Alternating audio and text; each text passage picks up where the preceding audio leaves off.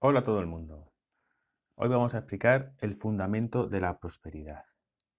Y como bien sabéis todos, existe un proverbio que dice que no se puede comenzar la casa por el tejado. Y es que no solamente no se debe, sino que no se puede. Y en la maravillosa aventura de la prosperidad ocurre exactamente lo mismo. Esta no se puede apoyar en los caprichos del ego. Bien, tú tienes que tener en cuenta que solamente eres el administrador del dinero que pasa por tus manos.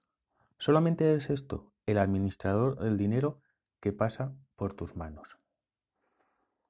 Sabemos que el dinero es una poderosa forma de energía y es el mejor vehículo tanto para expresarte como también para esclavizarte.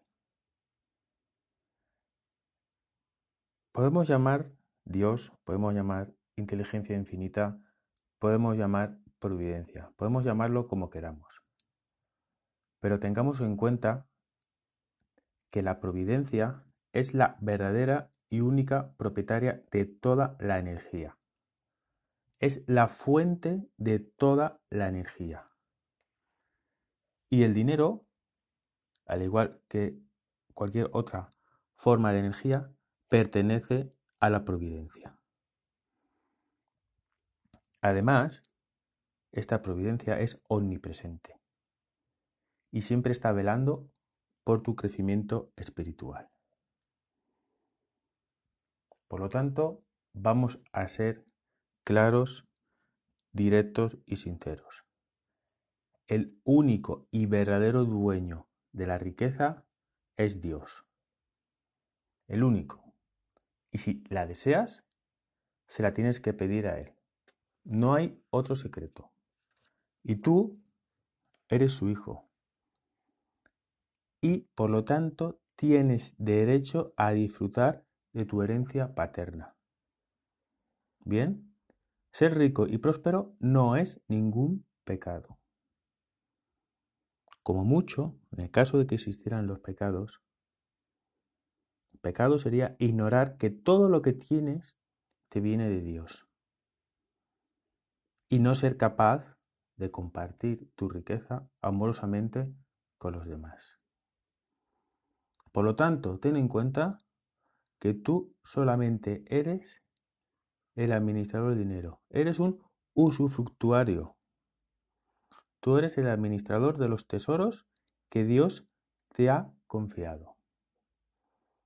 Y si quieres ser rico, más de lo que jamás puedas concebir, entrégaselo todo a Dios. Quédate sin nada Administralo todo. Ten en cuenta que la riqueza divina es eterna.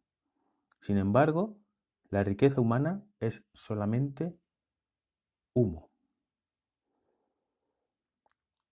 Para ser próspero, para realmente ser próspero, lo mejor que puedes hacer es trabajar al máximo tu conexión con Dios.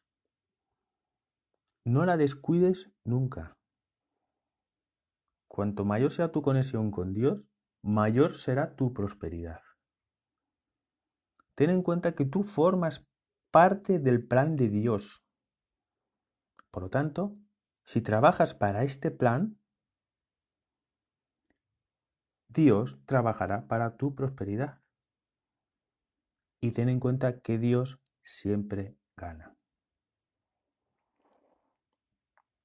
Si quieres avanzar a pasos agigantados en la prosperidad, te voy a contar un secreto. Tienes que ver a Dios en todos tus semejantes. Absolutamente en todas las personas tienes que ver a Dios. Da igual el concepto que tengas de Dios. Da igual por lo que tú entiendas que es Dios. Llámalo inteligencia creativa, providencia, como quieras. Dios está en todos. Dios está en todos los demás. Por lo tanto, en relación al dinero, cada vez que estés dando, cada vez que des, No te imagines que pierdes. Imagínate que das a Dios. Y para recibir exactamente igual. Piensa que estás recibiendo de Dios. Y dale las gracias. Esto repercutirá muy positivamente en tu prosperidad. Si realmente quieres prosperar, si realmente quieres prosperar, vas a tener que tomar una decisión muy importante. Tienes que aceptar que el ego ha de fracasar para que triunfe Dios en ti y a través tuyo. Cuanto más te ocupas de Dios, más prosperidad afluye hacia ti y por lo tanto el ego se resiente. Bien. Por lo tanto, has de escoger, porque nadie jamás puede servir a dos maestros al mismo tiempo.